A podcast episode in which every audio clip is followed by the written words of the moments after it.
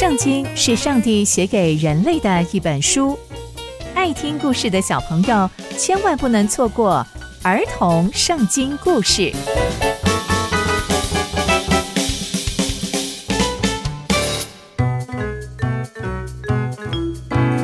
各位亲爱的大朋友、小朋友们，大家好，我是佩珊姐姐。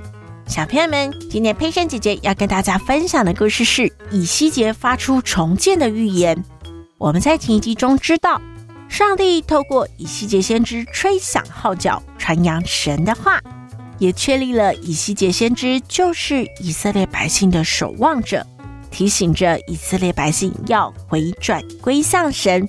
那接下来又会发生什么样的事情呢？就让我们继续听下去吧。上帝呀，又再次让以西结先知要看见一个异象。上帝的手啊，就按在以西结先知的身上，他把他的灵带出去，把以西结先知放在一个平原上。那这个平原呐、啊，铺满了很恐怖、很恐怖的骸骨哦，就是骨头。那他就经过这些骸骨的时候，都非常非常的枯干，就象征着这些以色列百姓啊，被掳啊，非常的可怜，所以他们都瘦巴巴。而且是没有灵魂的，甚至是死透的。那以西结先知啊，就问上帝说：“上帝呀，这怎么这么恐怖？”上帝就问他说：“诶，以西结，那你看着这些骸骨，你觉得他们能够活过来吗？”以西结就回答他说：“主啊，只有你才知道。”上帝又对以西结说。我告诉你，你要向这些骸骨继续说预言，继续向他们说，你们要听耶和华的话。那这样子啊，这些骸骨才能说：你看，神啊，要把这气息放在这里面，这些骸骨就能活过来了。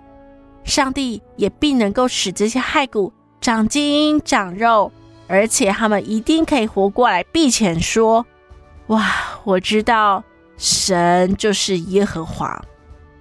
哇！以西结听到这些话之后，他就知道上帝让他看到这样的意象，就是让他知道这些骸骨就是那一些没有听上帝话的那一些以色列百姓。他们没有听上帝的话，所以他们的生命就逐渐枯干。唯有他们听见神的话，神的气息就能够进到这些骸骨里面。使他们全然的复活。以西结看见这样的异象，他就知道了。所以呢，他就照着神的话，向以色列百姓继续不断的、不断的说预言，不断的、不断的要他们回转向神，因为神必然使他们全然的活过来。而且呀、啊，神也再次说出一个预言，告诉以西结说。人子啊，你要拿一个木杖，上面写着犹大和他一起的以色列人，还有再拿另外一根木杖，上面写着以法莲的木杖，就是约瑟跟他在一起的以色列全家。哇！上帝要以西结拿个两个木棍，象征着以色列国跟犹大国。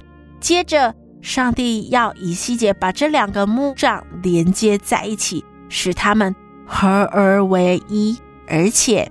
上帝说，他要把他们领回到他们本来居住的那一块土地上，使他们在那一块以色列的众山中成为一个国，而且有一个王要统治他们。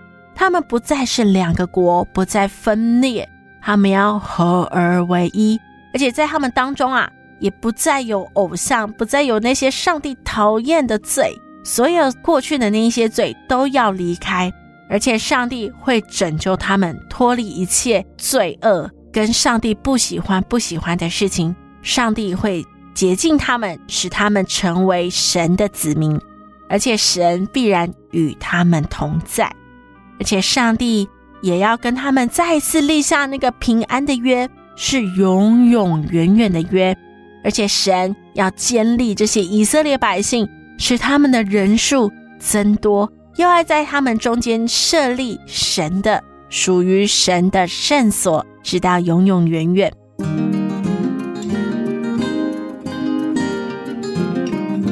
哇，从今天的故事我们可以知道，上帝再一次使用以西结先知，使用以西结先知啊，告诉这些以色列百姓一个预言，而且是充满盼望的预言，就是上帝会拯救他们，重新建立国家的预言。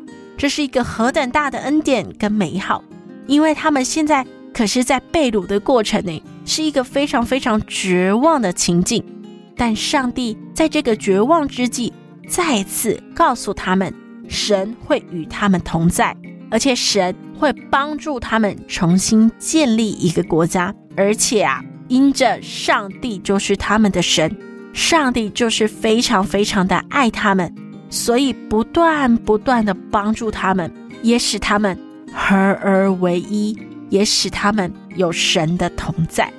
这也让佩珊姐姐想到，以前以色列百姓还在埃及的时候被法老苦待，上帝就是这样保护以色列百姓，把他们带出埃及。